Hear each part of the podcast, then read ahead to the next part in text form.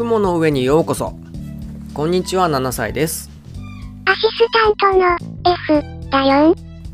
この番組は1週間のゲームニュースの中から気になる記事を取り上げてお話しするポッドキャスト番組です。毎週月曜更新予定です。今回も雲の上からお届けします。よろしくお願いいたします。よろしくですわ。えー皆さん1週間どのようなゲームライフをお過ごしでしたでしょうか、えー僕は相変わらず先週と引き続きプレイステーションビータでファイナルファンタジー4 The After Years っていうゲームやってます、えーギルバートっていう王子様編がやっと終わって今会員編っていうところに突入してますふーん、そうなんだ。えーあと、えー実況動画 YouTube とニコニコ動画でファイナルファンタジー13をやってますよかったら見てあげてね。はい、よかったら見てください。えそれとね、今週から、えパソコンでね、ヘブン・バーンズ・レッドをちょこっとずつ始めましてね、え本当にちょこっとで、まだ、えっ、とね、デイ2とかいうところかな。で、ストーリーが全然進んでないので、まだね、ゲームの売りの切なさ、このゲームは切なさを売りにしてるっぽいんですけどね、まだ切なさを感じれてないので、まあ、今後が楽しみなところです。今は、なたが無職ということの方が切ないわ。はい、ってことで、個人的な話はこの辺にして、早速ね、1週間のゲームニュース。今週は8月21日日曜日から8月27日土曜日のゲームニュースから気になるニュースをお届けいたします。それでは、スタート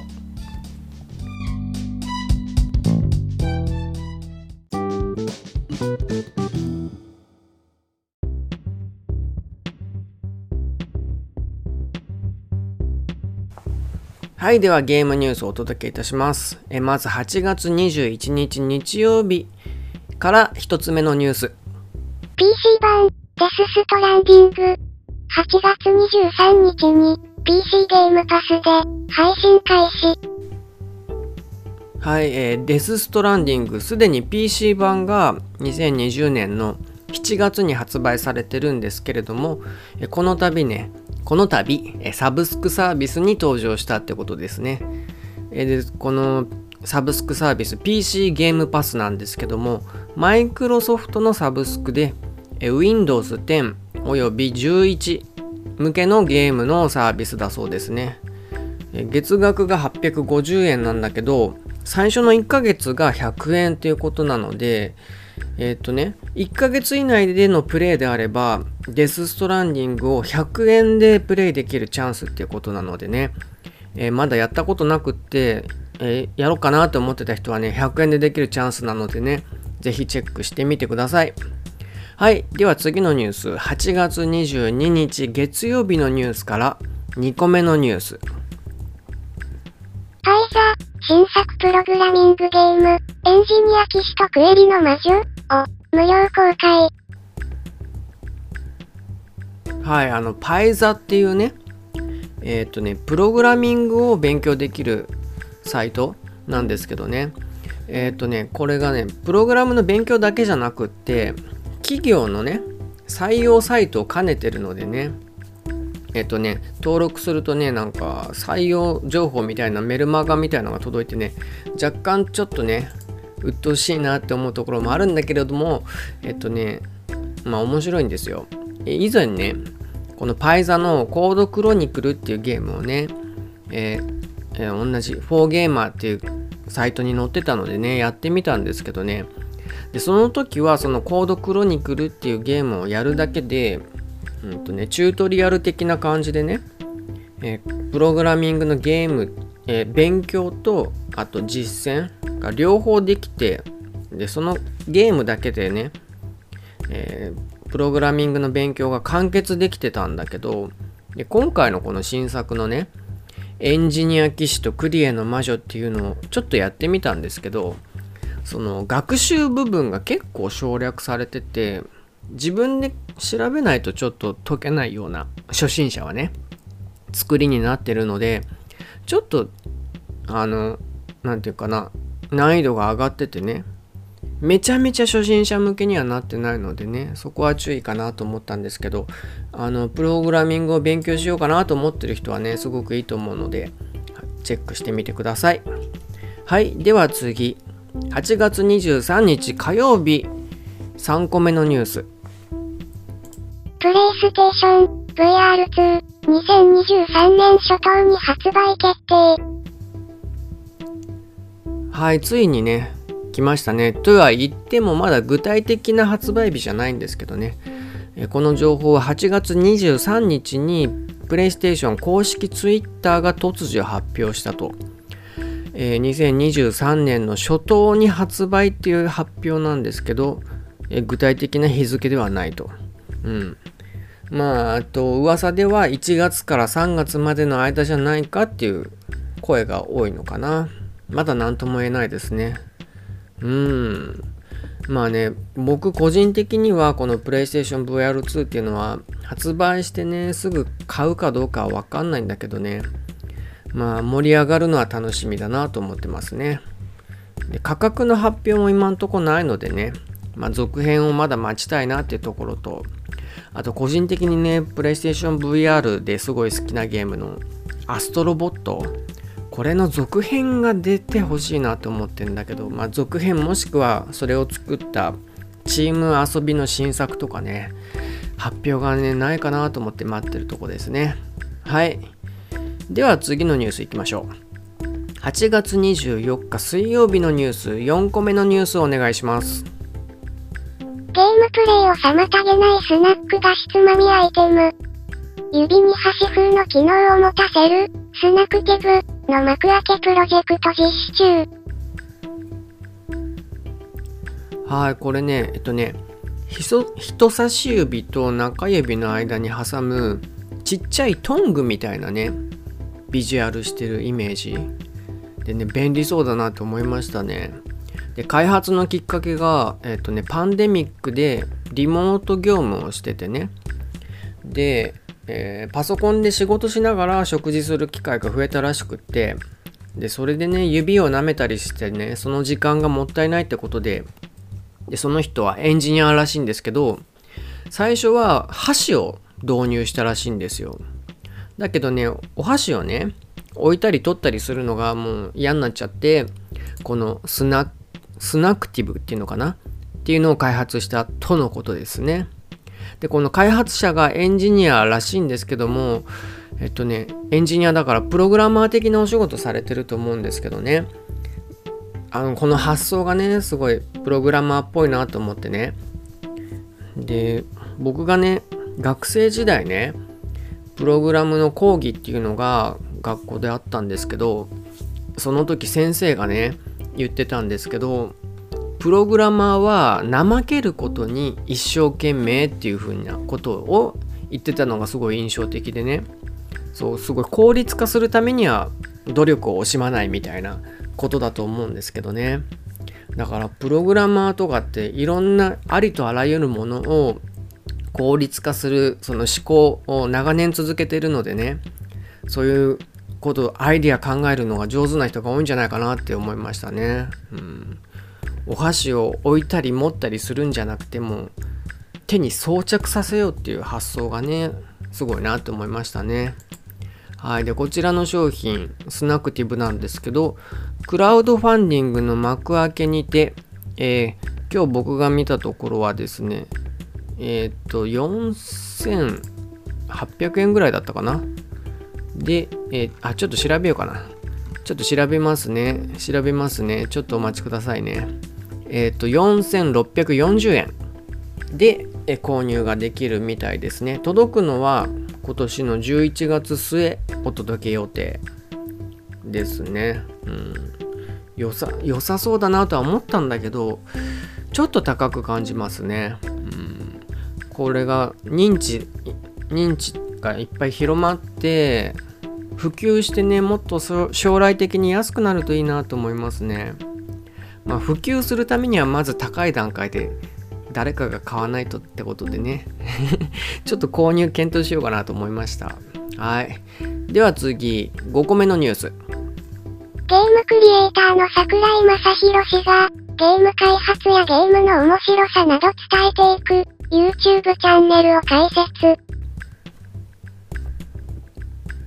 はい、あの、カービィとかスマブラとかで有名な桜井正宏さんが YouTube を開設したということでね、早速見てみたんですけどね、え、1個だけ見てみて、えっ、ー、と、題名がね、大事なところはストップって言ってね、で、その、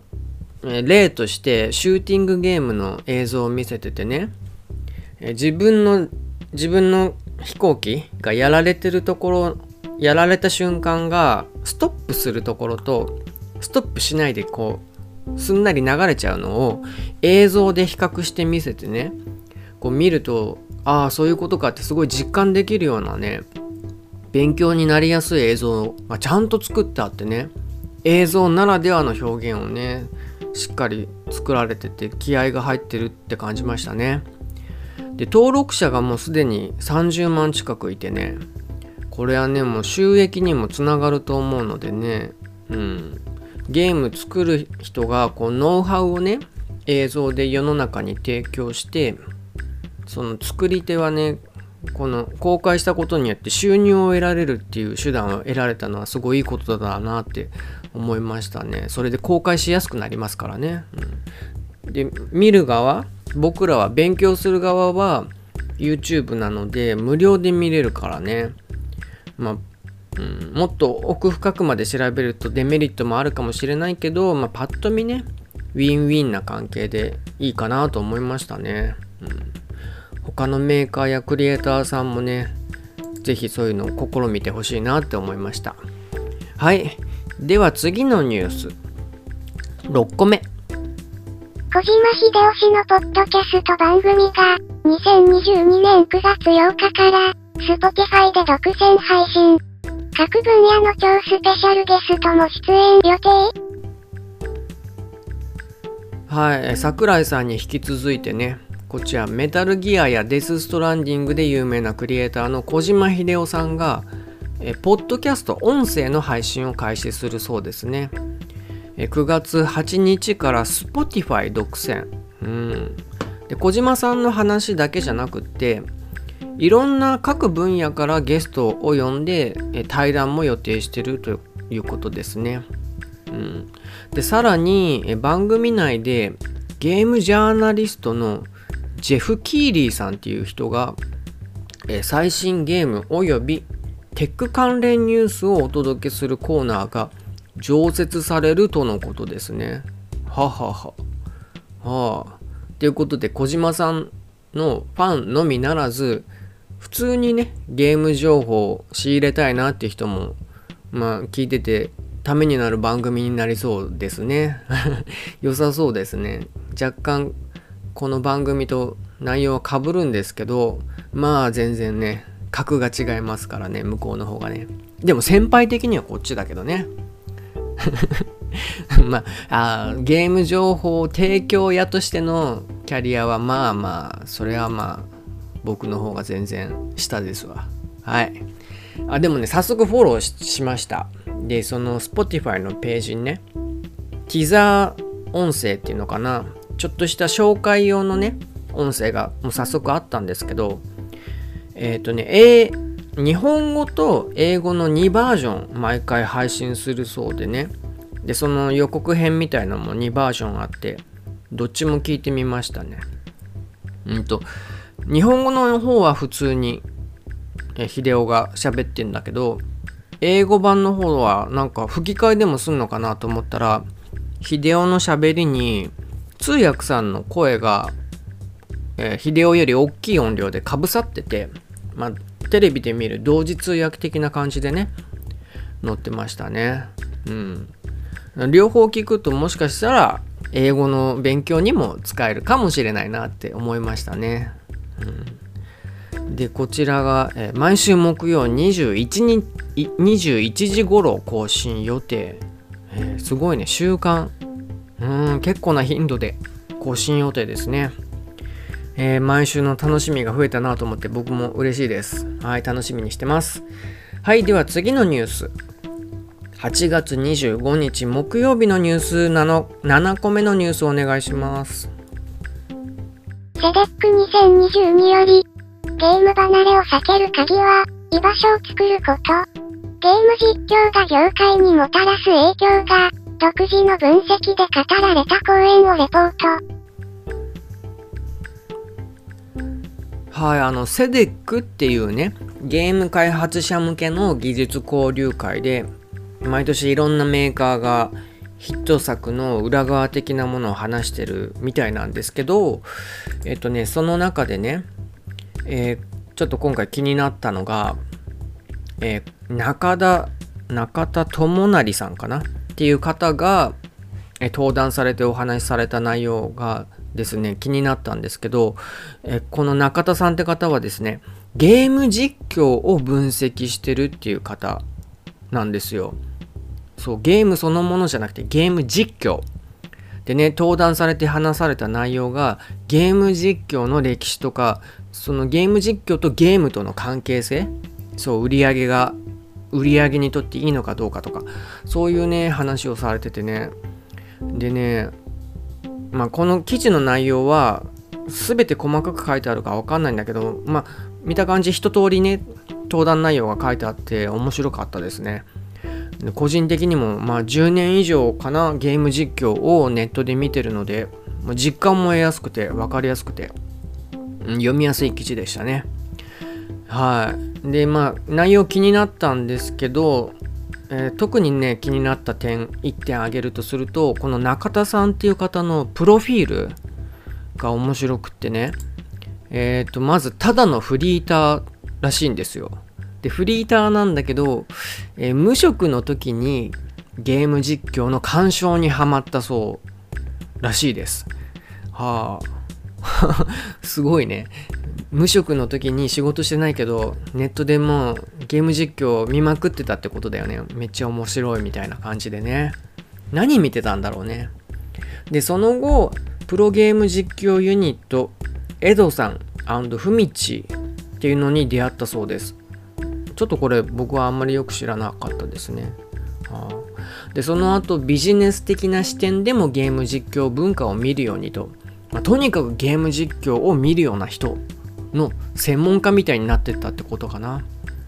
で、その後時が経ち、今まで得た知見で講演が可能だと判断されたそうで、このセデックに応募して、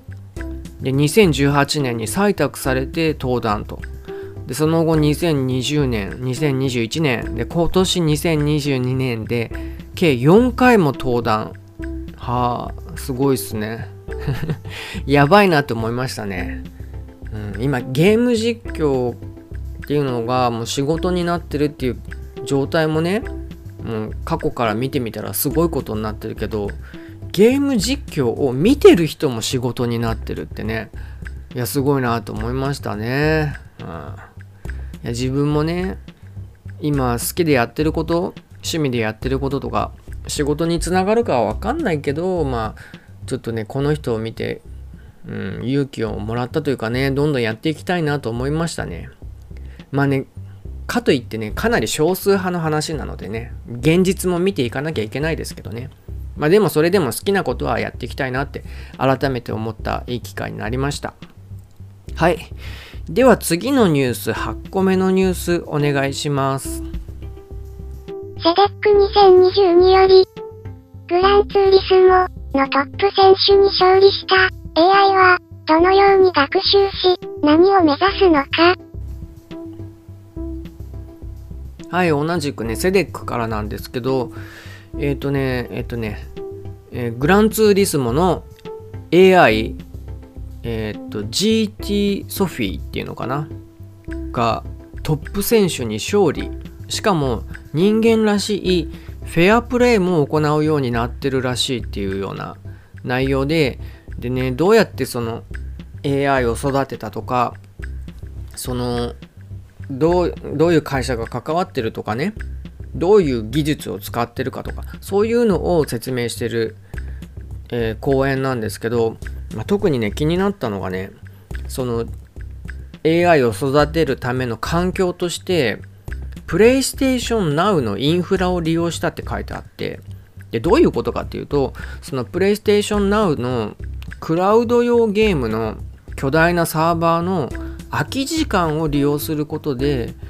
数千台の PS4 を動かして学習できるって書いてあったんですよ。あもうなるほどなって思ってねそう。クラウドゲームを使うとうんとそれそれ自体でもユーザーは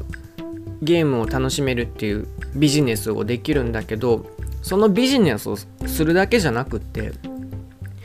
え企業はね AI を効率的に育てる環境を持てることになるんだなっていうのをねこの記事を読んでね知ってね。あすごいなと思いましたね。うん、でこの AI 自体はそのゲームのユーザーがよりゲーム体験面白くなるようにっていう目的そういう目的を持って作ってるみたいなんですけどちょっと読んでて心配になったのは、うん、悪用ですね。うん、そう、うん、どういうことかっていうと人を殺すゲームでそう今回みたいなクラウドのサーバーを使って学習させるともうそのトップユーザーもあとそういった巨大なサーバーを持っていない環境の AI とかではもう勝ち太刀打ちできないすごい強力なね殺人 AI っていうのもこう学習して作成可能になってくるなと思ってね。まあうんどうなんだろうね。よくわかんないけど、まあ、ちょっと怖いなと思ったんですけどまあいい面も悪い面もあるなって思ってね。まあちょっとますます注目だなって思いました。はい。では次のニュース。9個目のニュースお願いします。英語学習アプリ、マグナと不思議の少女。夏の短期集中英単語力強化キャンペーンを開始。はいこれ僕は知らなかったんですけど英語アプリ。マグナと不思議の少女。基本プレイ無料みたいですね。うん。でねレビュー見るとねめちゃめちゃ評判がいいってわけじゃなくて学習アプリとしてはちょっとね今一つな印象を受けてるみたいなんですけどなんだけどそのグラフィックとかストーリーとかはねなかなかクオリティ高いみたいなね印象も持ってるみたいでね。うんすごいいいなって思いましたね。です中でもいいなって思ったのがそのゲームの設定でね主人公チームは3人くらいいるんだけど日本語で喋ってる人たちなんですよ。なんだけどなんか途中で出会う謎の少女みたいのが出てくんだけどその少女が、えー英語しか喋れなくってでコミュニケーションが取れなくってその中で主人公たちは英語を覚えていくみたいなんだけどね。そう。で英語をね喋るためにはまずね英語を話すための動機モチベーションが必要だなって思っててで外国に住めばそれは英語を喋らなきゃいけない状況に自分は追い込まれるので、まあ、脳がね自分の脳が英語を覚えようっていう気になると思うんだけどね。まあ日本にいるとなかなかそういうシチュエーションにならないからそしたらゲームがそのシチュエーションを与えてくれればいいなって前からねちょっと個人的には思ってたんだけど、まあ、まさにこのゲームはそれでその謎の少女とコミュニケーションを取るために英語を覚えなきゃいけないシチュエーションっていうのを提供してくれてるってことでねまあいいなって思いましたね。うん、子供の頃特にやったらねちょっとね英語を覚えてみようっていう動機にすごいなるんじゃないかなって思いましたね。うん、めっちゃいいと思います。えーこのなんだっけなタイトル「マグナと不思議の少女」の発展にも今後注目だし、うん、このジャンルもすごい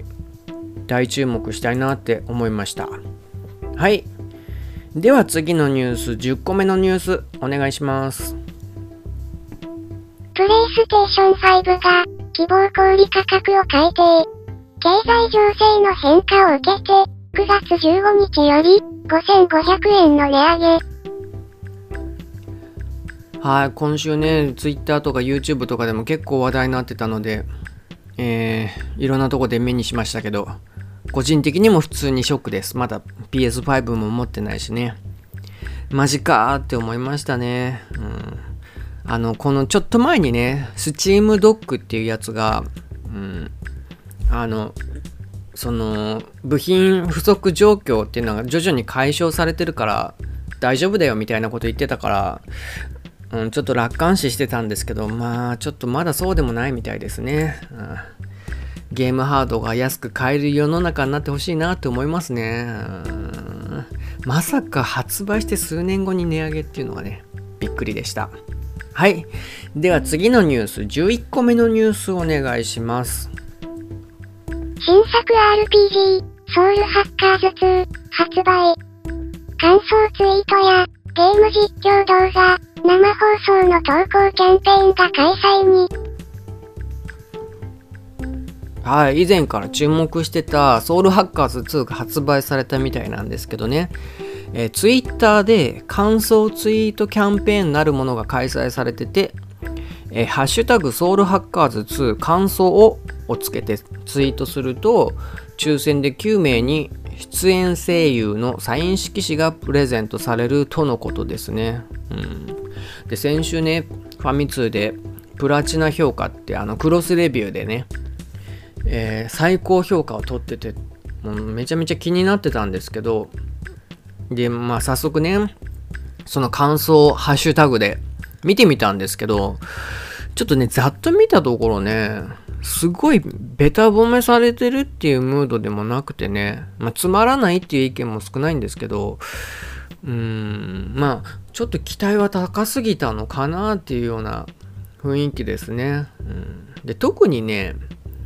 前、前作のソウルハッカーズ1をやったことある人らへんから、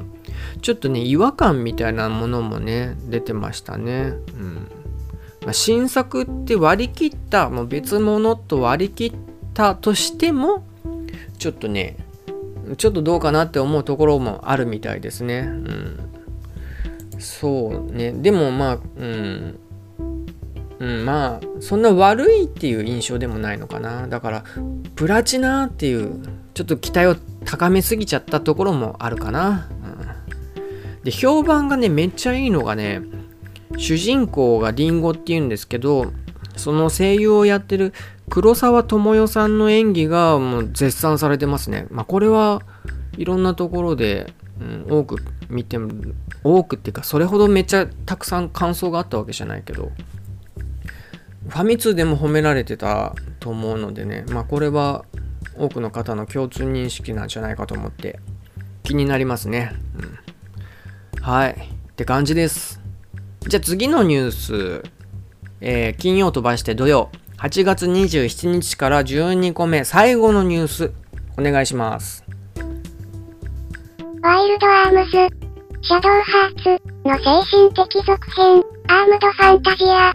ペニーブラッド、発表。2作品同時クラファンが8月30日1時にスタート。はい、これ、読んでめちゃめちゃあのびっくりしたんですけど、えー、ワイルドアームズシリーズを手掛けたクリエイターが集結したワイルドバンチプロダクションっていうのかな？とあとシャドウハーツシリーズのクリエイターによる雪風これもユニットなのかな？ユニットっていうか団体なのかな？が、えー、各代表作の精神的な続編の開発をするとのことでえー、それの開発に向けて2作品同時にクラウドファンディングを実施すると、えー、8月30日の、え、1時？午前1時からスタート。とのことですね。でワイルドアームズシリーズは、えー、おなじみのスタッフ陣作曲陣で作るということですね。はあ。音楽もあの雰囲気を保ったまんま。いやこれもちょっとね高まりましたね。でシャドウハーツもシナリオキャラデザ作曲家陣がもうオリジナルからと、うん、シャドウハーツはあのねうんと神ゲーっていう評判をネットで見てちょっと中途半端なんですけどシャドウハーツ2をねえ持ってるんですけどえー、うん多分ね序盤か中盤までしかやってなくってなんでやめたか覚えてないんですけどなんかフェードアウトしちゃって積んでる状態ですね。ちょっと実家に置きっぱなしだわ。あそうね。ちょっとどっかの機会でやりたいですね。うん。いやでもねこの2作品のうんま続編ではないんだけどね。まあ精神的続編、ま、テンション上がりますね。うんうん、で精神的続編っていうことだから、うん、そのまんまの続編が出ない。ワイルドアームズももうおしまいってことなのかな？と思うとちょっと寂しさもありますけどね。まあそこはそれはそれでね。一回キリをつけて新しく何かが始まるってことでね。うんちょっと応援したいですね、うん、はい。でクラウドファンディングは、えー、キックスキックスターターっていうサイトで行われるみたいで。さっきチェックしたらまだこのページは見れませんみたいになってたので8月30日にならないと、えー、情報が載らないかもしれないんですけどね。ちょっと忘れずにチェックしたいなと思いました。はい。はいということで今週取り上げたニュースは以上となります。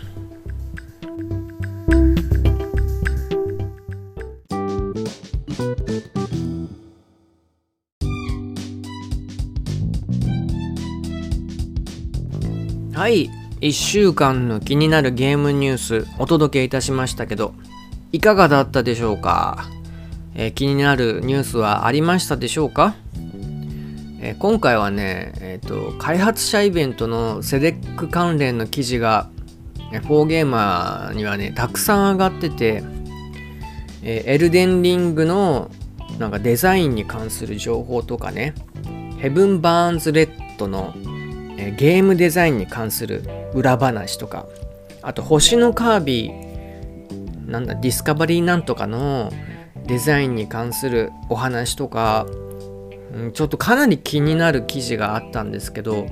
この CEDEC 関連はね記事がだいぶ長文でねで今回すごいいっぱいあったので読み切れなかったんですけどね、えー、気になるタイトルの記事は読むとそのゲームの幅奥行きも出ると思うのでね、ぜひ、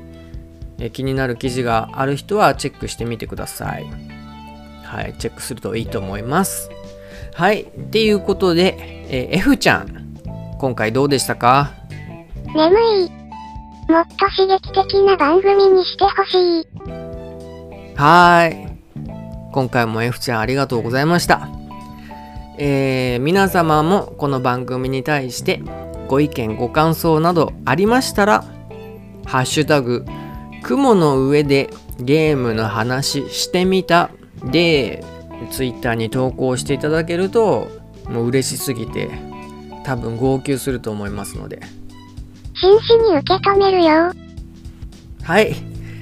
ということでね今回はこの辺までといたします、えー、ここまでお聴きいただきどうもありがとうございましたありがとうございました。よければまた次回、雲の上にお越しください。それでは、またね。さようなら